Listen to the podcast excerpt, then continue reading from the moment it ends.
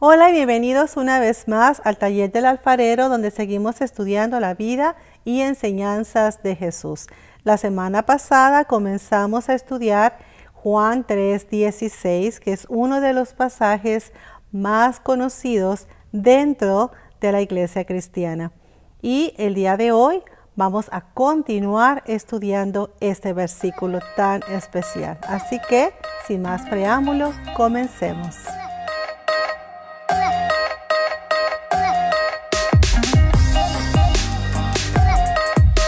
La semana pasada pudimos estudiar lo que la palabra nos enseña con respecto al inicio de este versículo. Estuvimos estudiando porque de tal manera amó Dios al mundo, lo que significaba que ha dado a su Hijo unigénito para que todo aquel que en Él cree, y el día de hoy vamos a continuar desglosando lo que la palabra nos indica cuando dice para que no se pierda o para que no perezca, como algunas versiones también lo, ponen.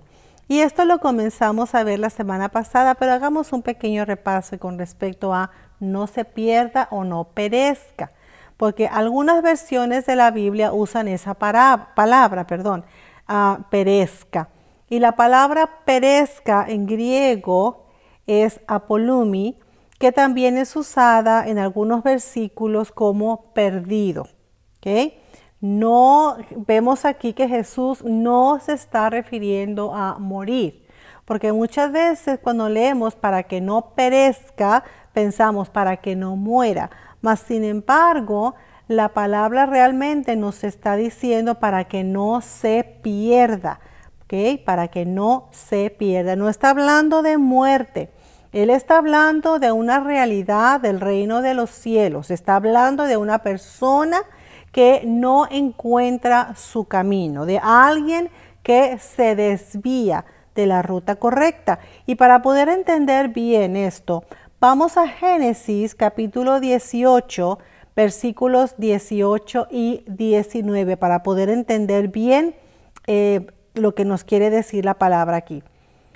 Dice, habiendo de ser Abraham una nación grande y fuerte, y habiendo de ser benditas en él todas las naciones de la tierra, porque yo sé que mandará a sus hijos y a su casa después de sí que guarden el camino de Jehová, haciendo justicia y juicio, para que haga venir Jehová sobre Abraham lo que ha hablado acerca de él.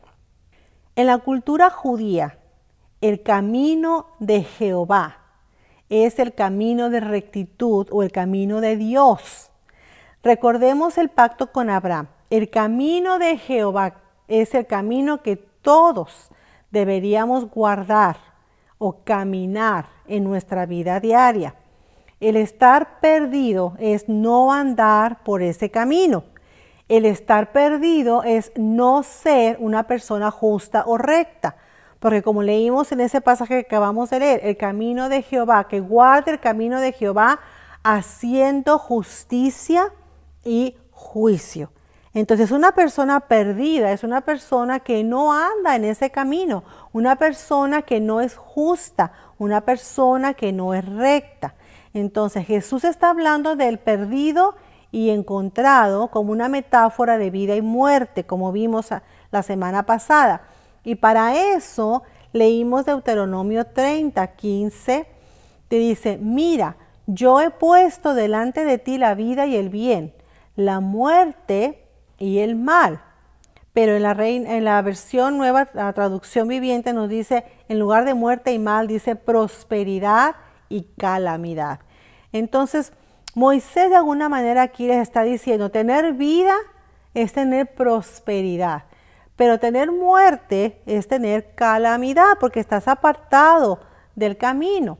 Y si seguimos leyendo en el versículo 16 de Deuteronomio 30, dice, porque yo te mando hoy que ames a Jehová tu Dios, que andes en sus caminos y guardes sus mandamientos, sus estatutos y sus decretos, para que vivas y seas multiplicado y Jehová tu Dios te bendiga en la tierra a la cual entras para tomar posesión de ella.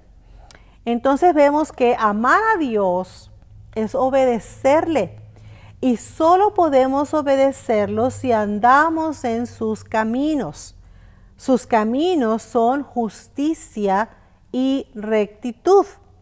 Y si seguimos leyendo, dice, mas si tu corazón se apartare y no oyeres y te dejares extraviar y te inclinares a dioses ajenos y les sirvieres, yo os protesto hoy que de cierto pereceréis.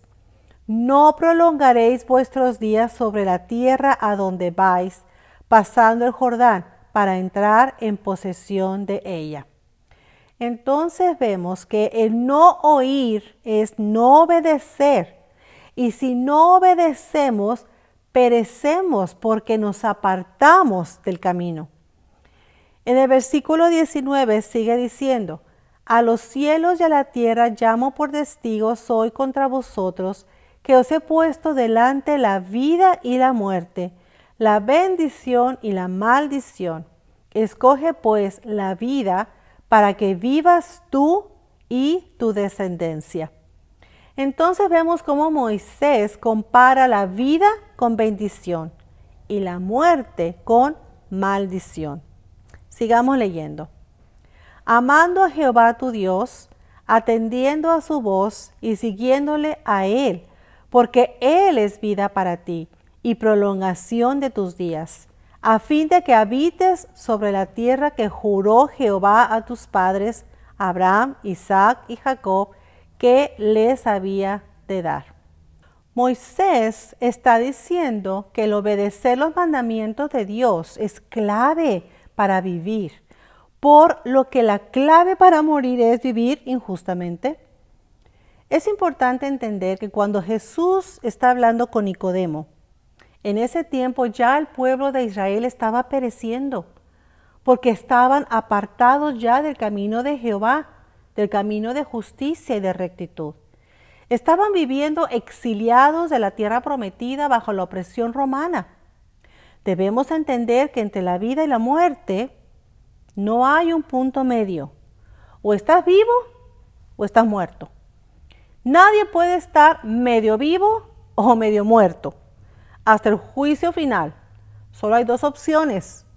O estamos pereciendo o estamos viviendo. El perecer no comienza cuando nosotros morimos, cuando mueres. Jesús está mostrando a Israel cómo vivir para que no siguiera pereciendo y que no siguieran muertos en vida, apartados del camino de Dios.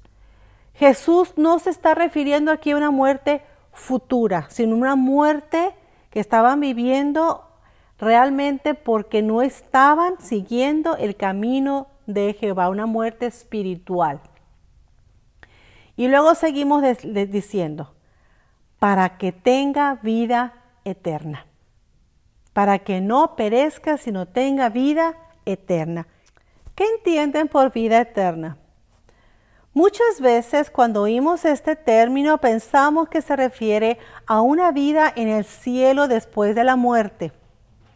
Pero recordemos que la Biblia nos dice que Dios puso eternidad en el corazón del hombre.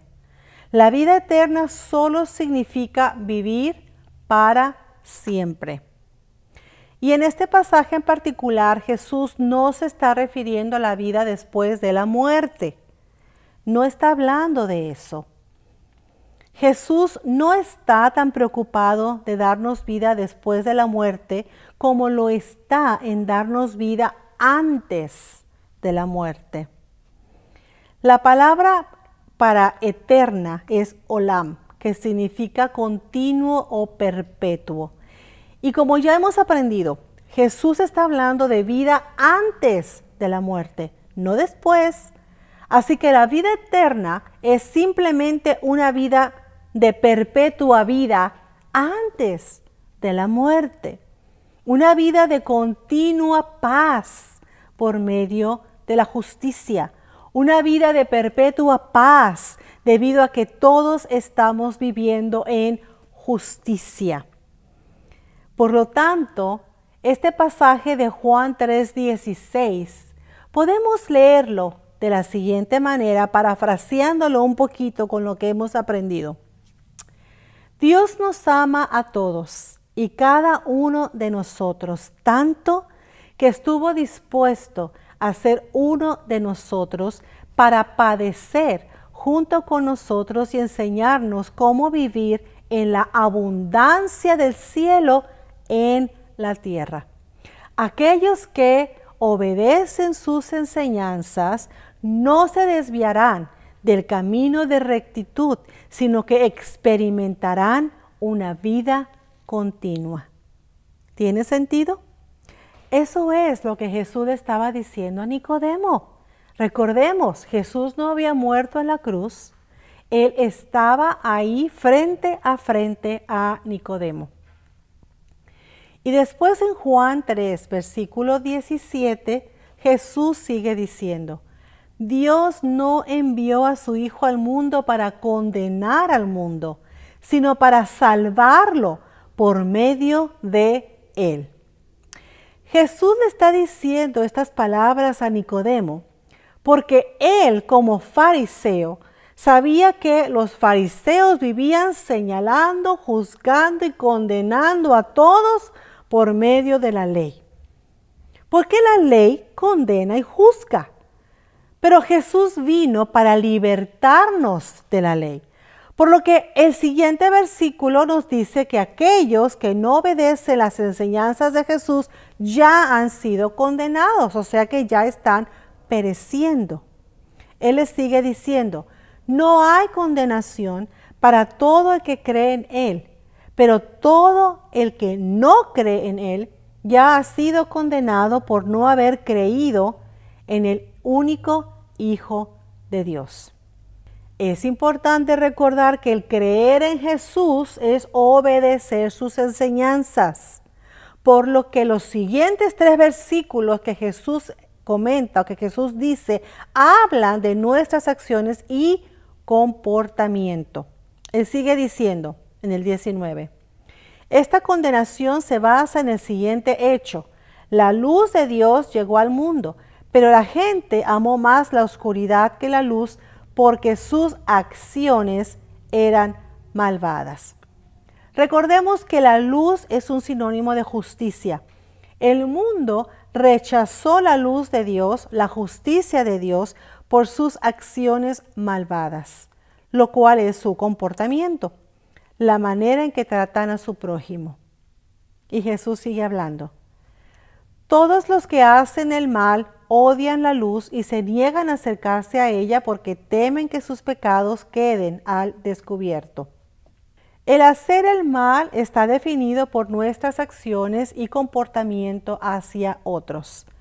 No tiene nada que ver con el conocimiento mental de que Jesús sea real. Recordemos que Jesús estaba frente a frente con Nicodemo y no tiene sentido alguno que Jesús retara a Nicodemo a creer que Jesús existía ya que estaba frente a él. Recordemos eso. No se requiere nada de fe cuando Jesús está físicamente parado enfrente de ti. Jesús está retando a Nicodemo a hacer justicia y a hacer rectitud. Y sigue hablando. Pero los que hacen lo correcto se acercan a la luz para que otros puedan ver que están haciendo lo que Dios quiere. ¿Qué más claro podría ser Jesús con Nicodemo? Dios quiere que hagamos lo que es correcto y justo. Eso es todo lo que Jesús le está pidiendo a Nicodemo que haga. Porque en el momento, aunque Nicodemo era un líder religioso, no estaba haciendo lo correcto ante los ojos de Dios. Él no estaba caminando la senda de Dios. Jesús estaba retando a Nicodemo a tener una ideología radicalmente diferente, una perspectiva de Dios muy diferente a lo que él estaba acostumbrado o lo que él vivía o había experimentado hasta entonces. Un cambio así de extremo solo puede ser descrito como haber nacido de nuevo, como una persona completamente diferente. Lo nuevo puede ser descrito como haber sido resucitado. Y todo por obedecer las palabras de Jesús y aplicar fielmente sus instrucciones a cada aspecto de nuestras vidas. No podemos comprender la gravedad de lo que Jesús le está diciendo a Nicodemo si no entendemos primero lo que verdaderamente significa creer. Conforme seguimos estudiando la vida y el ministerio de Jesús, es importante que entendamos que Jesús quiere que no solamente creamos quién Él es, sino que le obedezcamos. Que Él quiere que nosotros también seamos una nueva criatura. Así como Él está hablando a Nicodemo, Él nos está hablando a nosotros, a cada uno de nosotros. Y nos está diciendo, si ustedes quieren entrar al reino de los cielos, es importante que nazcan de nuevo. Es un nacimiento que no es físico, es un nacimiento que no tiene nada que ver con lo físico, es un nacimiento espiritual. Es un nacimiento que comienza cuando el Espíritu comienza a tocar nuestro corazón y empezamos a buscar a Dios y empezamos a darnos cuenta que no estamos viviendo un camino de justicia ni de rectitud, es cuando el Espíritu empieza a hablarnos a nosotros y nos está diciendo, estamos mal. Y empezamos a creer, empezamos a estudiar la vida de Jesús, sus enseñanzas y empieza a haber convicción en nuestro corazón y empieza a haber un cambio. Ese cambio que Dios quería que hubiera en Nicodemo. Ese cambio que Él trató de hacer que Nicodemo pudiera entender con su, su espíritu y no con su conocimiento intelectual, porque Nicodemo conocía intelectualmente de Jesús, pero no con su espíritu. Ese es el cambio que Dios quiere hacer en cada uno de nosotros, que podamos nosotros entender que el reino de Dios se basa en justicia y rectitud. Y lo que Él quiere no es que conozcamos solamente la palabra de Dios como algo intelectual, sino que esa palabra de Dios haga una obra en nosotros y podamos nosotros vivirla para tener vida eterna. Esa es la diferencia entre un seguidor de Cristo que cree que Jesús es real y un demonio que cree que Jesús es real. Dejemos que la palabra haga su obra en nosotros Repasemos una vez más Juan 3:16 de la manera como Jesús se lo dijo a Nicodemo. Y dejemos que el Espíritu Santo nos hable y podamos ser una nueva criatura, que morimos con Cristo en también el bautismo, pero resucitamos con Él. Así que dejemos que la palabra haga su obra en nosotros no seamos necios, sino dejemos que podamos nosotros ser transformados. Amén.